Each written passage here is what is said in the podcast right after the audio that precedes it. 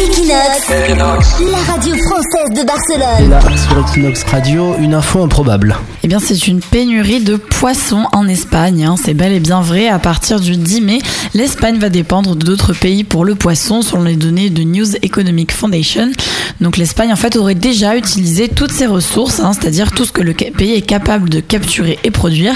Donc, cette situation viendrait de la surpêche, selon l'agence Europa Press, mais aussi de la consommation, car l'Espagne est le pays européen être le, le troisième pays européen être le plus consommateur de poissons, avec 42 kilos par personne et par an, donc soit le double de la moyenne européenne. Mais alors concrètement, ça change quoi Si là on va dans un supermarché, chez le poissonnier, acheter du poisson, il n'y a plus de poisson à Barcelone? Ce sera du poisson en fait qui aurait été pêché dans des eaux étrangères et non par euh, le pays euh, de l'Espagne. Ouais, mais il a, il a le même goût le poisson, non? Ça change pas parce qu'il y a une frontière dans l'eau. C'est un peu moins frais, du coup ça vient un peu plus loin.